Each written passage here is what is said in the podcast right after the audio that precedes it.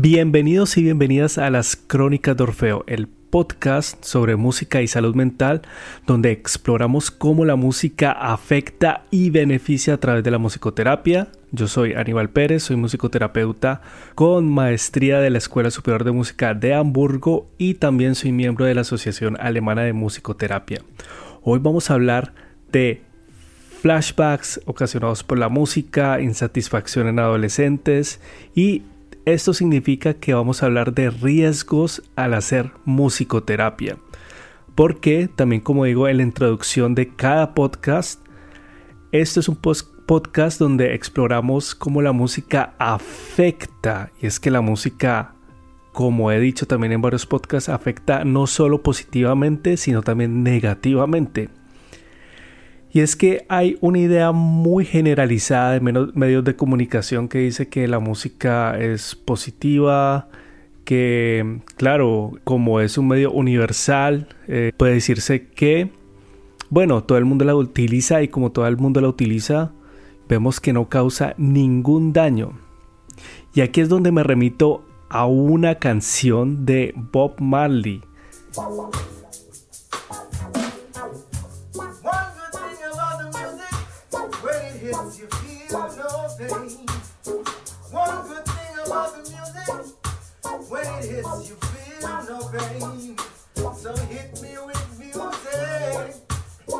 Su canción Trench Town Rock dice en inglés One good thing about music when it hits you feel no pain.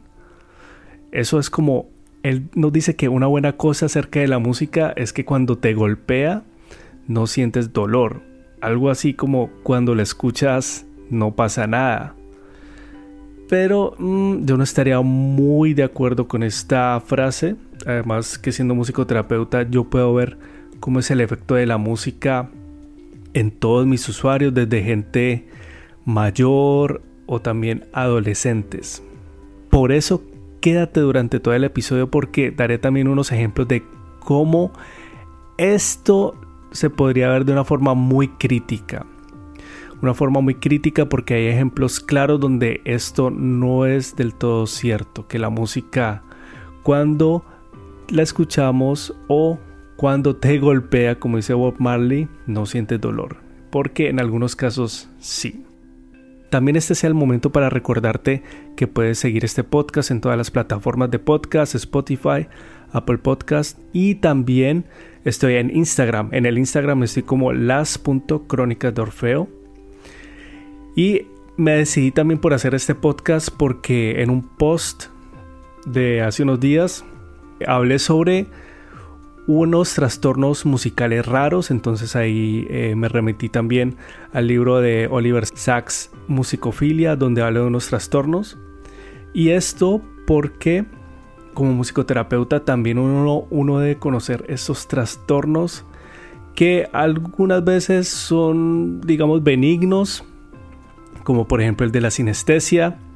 Hay que tener también cierto cuidado al hacer música o improvisar con ciertos pacientes.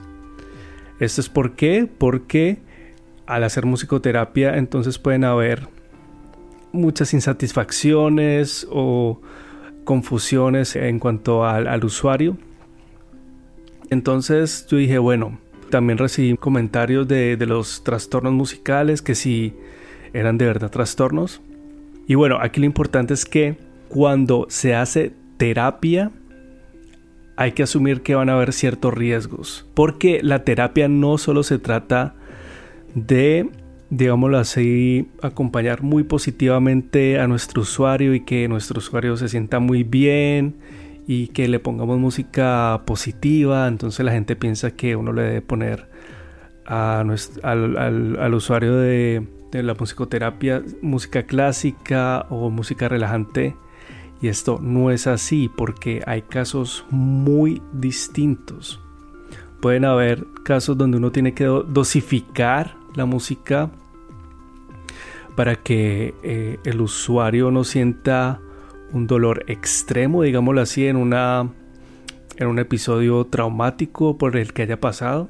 Y esto es lo que también debe saber un musicoterapeuta que si queremos cambios en la terapia, que si nuestro paciente también quiere asumir esos cambios, debe también asumir unos riesgos, pero que son unos riesgos controlados.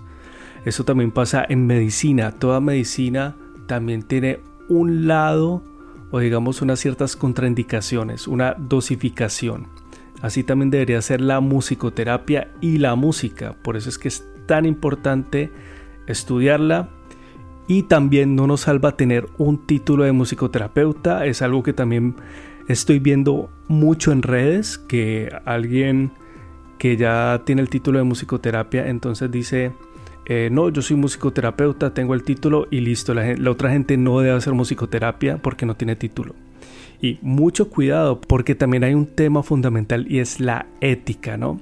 La ética de cómo se evalúan eh, nuestras sesiones de musicoterapia y también cómo se evalúan estos riesgos. Entonces te voy a explicar de qué dependen estos riesgos en musicoterapia. Y es que estos riesgos dependen también de la forma en que uno vaya a realizar la musicoterapia, el tipo de experiencia musical y también el método. Hay muchísimos métodos de musicoterapia y también varias escuelas. Sin embargo, en cada escuela también se conoce de qué forma actuar, ¿no? cuál es el método que hay que realizar. En otros se puede utilizar la musicoterapia receptiva, eso quiere decir que otra persona puede escuchar música mientras el musicoterapeuta toca un instrumento o haya preparado una música para el usuario.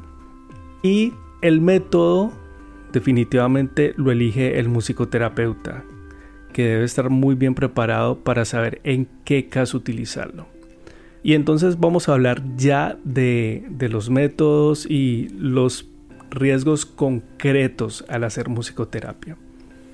En uno de los episodios anteriores de este podcast, este que lo llamé, eh, hice musicoterapia con eh, personas con esquizofrenia. No estoy muy bien seguro si es el título exacto, pero eh, este es el contexto del podcast. Ahí hablé que yo hice mi tesis de maestría sobre improvisación en los pabellones psiquiátricos cerrados.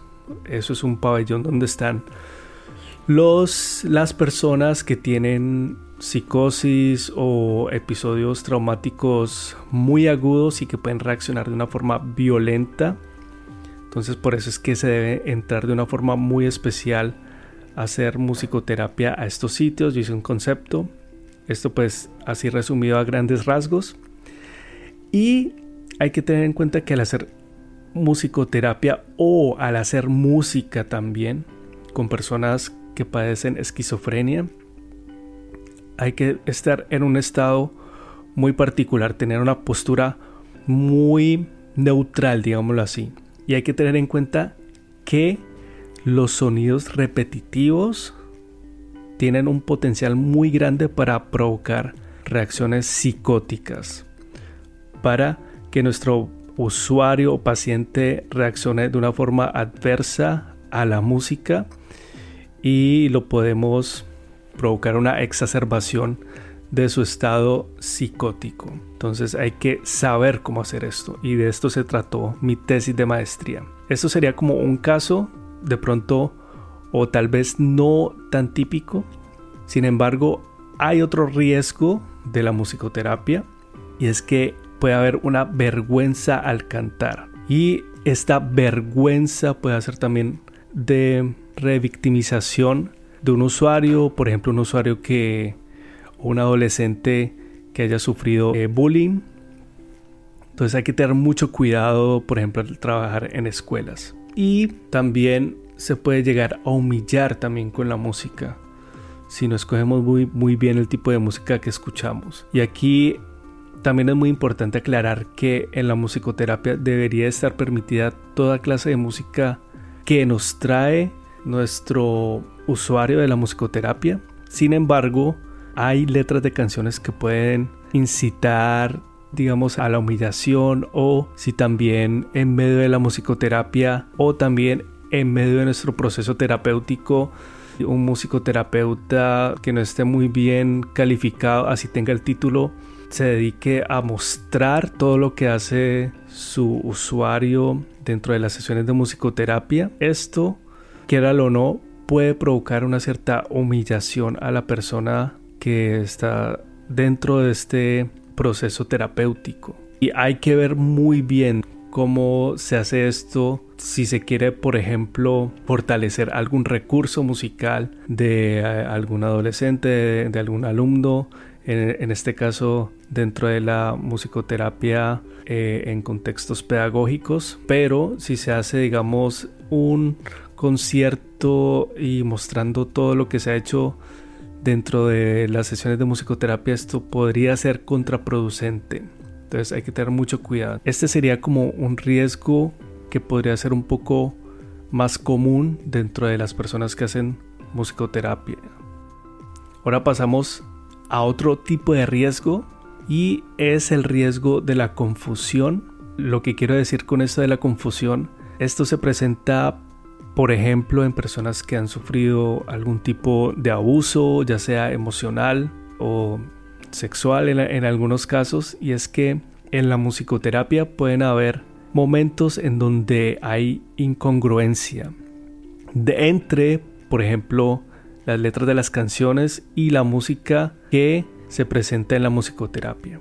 Entonces, estos dos elementos pueden chocar y pueden generar algún cierto tipo de, de rechazo también por parte de la persona que haya recibido abuso.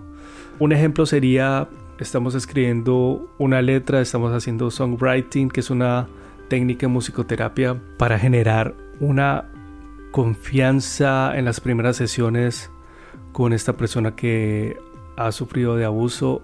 Y esta letra habla de eso, de la confianza. Sin embargo, la música va por otro lado y nuestra persona a la que estamos tratando, ella no se siente tan confiada con la música. Entonces cuando intenta hacer música con nosotros o improvisar o incluso el terapeuta, ella nota que algo le molesta dentro de la música o puede sentirse revictimizada, ya sea porque inconscientemente escucha algún sonido que le haga recordar ese abuso eh, emocional o también físico, como de golpes. Entonces hay una confusión. ¿Cómo es que en la sesión de musicoterapia el terapeuta habla de estas letras que sí me transmiten confianza, pero en la música pasa esto que es todo lo contrario? Esto sería como un ejemplo también de un riesgo en musicoterapia que también puede llevar a la revictimización.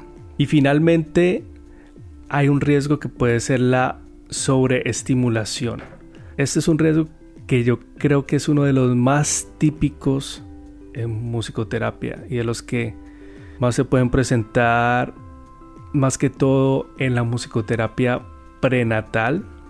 Si hay una persona que no sabe de musicoterapia, es muy seguro que haga esto, que es por ejemplo ponerle música de Mozart, de este gran genio austriaco, o ponerle estos audífonos directamente en la panza de una mujer embarazada. Y luego la mujer en embarazo dice, no, yo le puse música de Mozart porque he escuchado que esto es lo mejor. Entonces, primero que todo, hay una imposición que resulta en algo contraproducente porque en la mayoría de los casos, estas personas que ponen música de Mozart a los bebés en realidad no les gusta esta música, no les gusta la música clásica y eh, incluso si les gusta la música no sabemos si al bebé también le gusta la música. Y fuera de eso, todo lo transmiten por medio de audífonos y son los audífonos un poco más anchos y que se ponen en la barriga. Y es que esto puede ocasionar en muchas cosas sobreestimulación, sobreestimulación en el feto y esta sobreestimulación no es nada bueno en el desarrollo prenatal y en los primeros meses de gestación de la madre.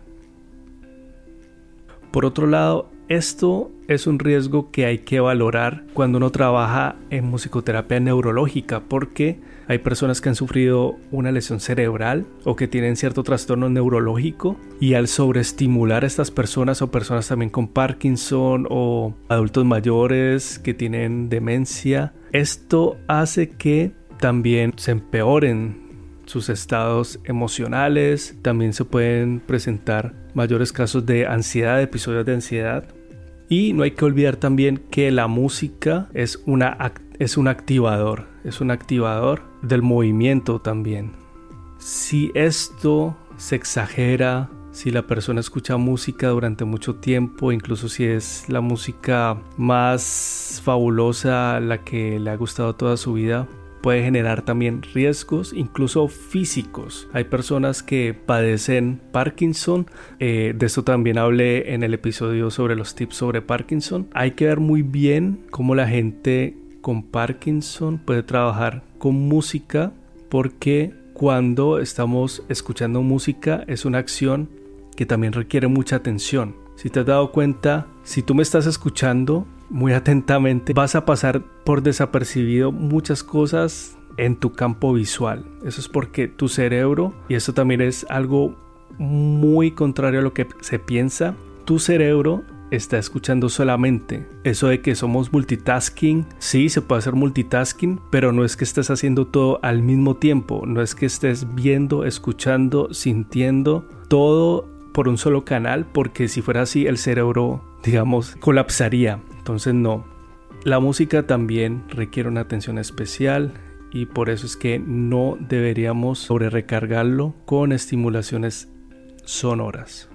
En cuanto a estos riesgos, siempre van a haber riesgos, sea donde sea donde uno vaya a un profesional de la salud mental o salud física o médico, siempre van a haber riesgos, pero los riesgos van a ser menores si se elige un profesional capacitado.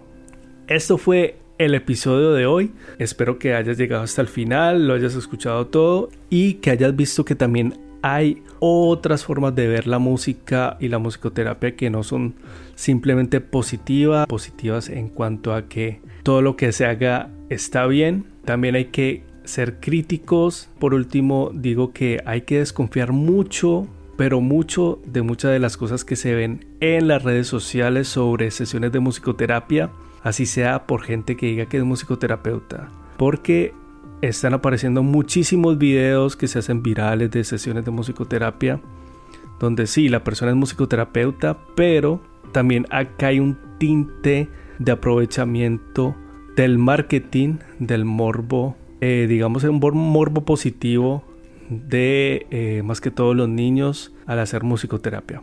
Pero bueno, esto será otro tema que definitivamente tendré que tratar en otro episodio del podcast. Y no siendo más, te deseo buena vibra y resonancia como Orfeo manda. Hasta entonces, chao.